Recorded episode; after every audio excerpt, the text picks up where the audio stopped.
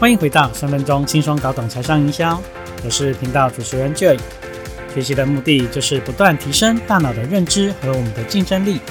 在这里，透过将我所看到、阅读、吸收的知识分享给大家，就好像补充高浓缩的知识维他命，为你带来满满的能量。今天呢，这期节目要来跟大家一起探讨，嗯，有钱人到底都在想些什么？如果说我们也换了一个跟有钱人一样的脑袋，是不是就会变有钱呢？啊，我想这是一个非常有趣的话题，对吗？嗯，我自己的工作啊，有很多很多的机会会去认识跟接触，呃，许多不同圈子的朋友。好，那呃，在平常的时候啊，透过聊天或者是讨论某件事情之后，诶，就会发现说，哦，原来这个人现在的生活状态会是这样啊，是有原因的。好，你看有一些人他。呃，不断的再去追求一些事情啊，可能是工作上的成就啊，或者是说更多的财富，嗯，或者是说他想要去解决一些财务的问题。那也有一些人现在过得非常的丰盛啊，不管是在物质上还是心灵上都过得很好，嗯，甚至还有余力去回馈社会好。所以当然呢，他也会透过捐款或者是做义工，然后去帮助许多的这个弱势团体。那这样子。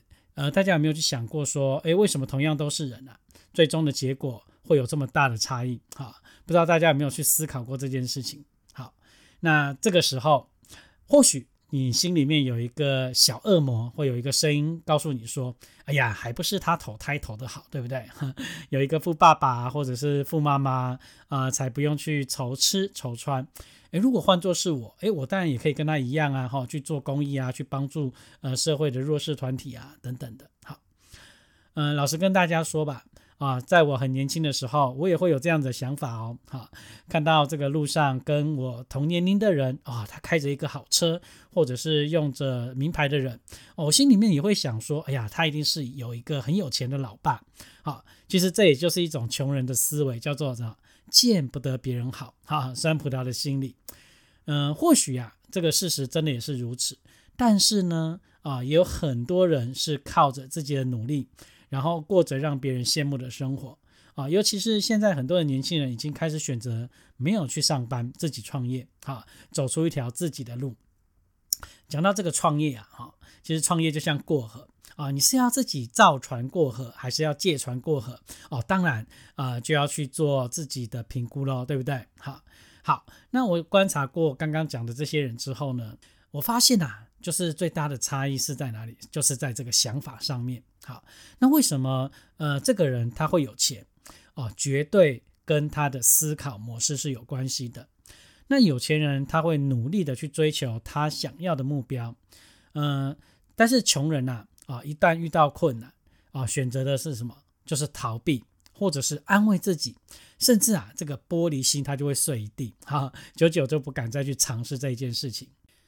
有一部电影呢，叫做《当幸福来敲门》，啊啊，它是改编美国贾纳理财公司执行长克里斯贾纳的真实故事。好，他是在二零零六年的时候呢，由威尔史密斯来主演。呃，故事是叙述身为业务员的克里斯啊，他在这个困顿的生活环境当中啊，为了要去改善生活呢，于是他就想方设法啊，毛遂自荐的去成为股票的经理人。那最后啊，成功靠着自己的努力换来幸福的故事。好，讲到这个电影哦，其中有一幕我是印象是非常非常深刻的啊。虽然说这部电影距离现在已经是十六年了啊，我还是被这一幕所触动。好那剧情描述是这样的了哈啊，在他每天忙着推销自己产品的这个行程当中呢啊，有一天呐，他就在这个马路旁边啊，看到一个身穿着西装啊，开着敞篷跑车的人啊，于是呢，他就好奇的跑去问这个人说：“嘿，老兄，我想问你两个问题啊，第一个，你是做什么的啊？还有你是怎么做到的？大家有发现吗？”呃，成功的人啊，就算当下过得多困苦，眼睛里面看到的永远是机会！只要能让自己变得更好的这个办法啊，都会立刻去采取行动。那现实当中呢，我也认识很多的朋友就是这样哦啊，不论他遇到什么样的困难跟挫折，永远就是朝着这个目标前进啊，因为他们非常非常的清楚，呃，困难跟挫折这些都只是一个过程啊，最重要的是想要拿到的那个结果。反观，往往中途会选择放弃，或者是永远只会羡慕这个别人成功的人啊，啊，他都会觉得，哎，不好意思去问那些成功的人到底是怎么去做的，到底是怎么成功的。好，他宁愿选择在自己的这个舒适圈当中啊，不断的去安慰自己，哎呀，这样的生活也不错啊，啊，钱不用赚很多啊，够用就好啊，好，最后才在那边抱怨说时运不济啊，啊，运气不好之类的话。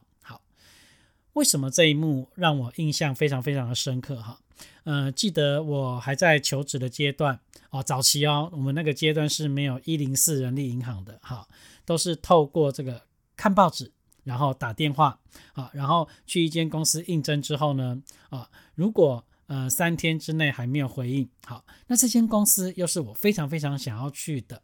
啊，我就会主动再打电话去询问，而且会主动的去争取这一个职缺。好，那往往啊，这个方法都可以成功。好，你想一想嘛，啊，如果你是一个老板啊，你应该也会喜欢聘请主动积极又有企图心的员工，不是吗？好，那刚刚我们讲的，其实可以得到一个结论啊，就是有钱人呢，他专注在这个机会上，那穷人他就会专注在障碍上。讲到有钱，我想每个人对有钱的定义一定都不一样。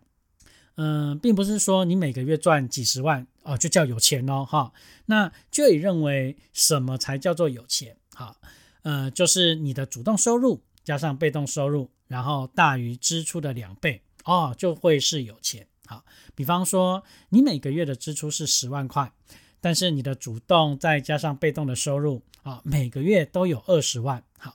你看，在经过这个时间的累积，你就一定会是有钱人，不是吗？哈，那如果说你的支出啊大于这个收入啊，就算你赚的再多，三十万、五十万、一百万啊，最终也是负债，不是吗？好，但是啊啊，要让自己的收入大于这个支出的两倍啊，绝对不会是用你的时间跟体力来换取的。好。这个也是有钱人跟穷人最大最大的不同点啊，因为有钱人他们都懂得聪明工作啊，一分付出啊，十分收获。啊，所以你看哦，在那些有钱人的信念当中，他们都会认为自己是可以轻松丰盛的。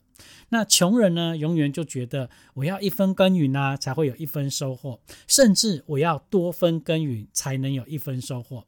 所以在这些穷人的信念当中，哦，他会觉得哇，赚钱是非常非常辛苦的啊，是很不容易的。好，你看光是这样子的一些想法，当然呢，就会造就不同的成果，不是吗？好那我们再来看哦，啊，一个人他成功的关键，当然呢，不是说啊，我只要去努力工作啊，而是呢，我们需要的是什么？我们需要的是聪明工作。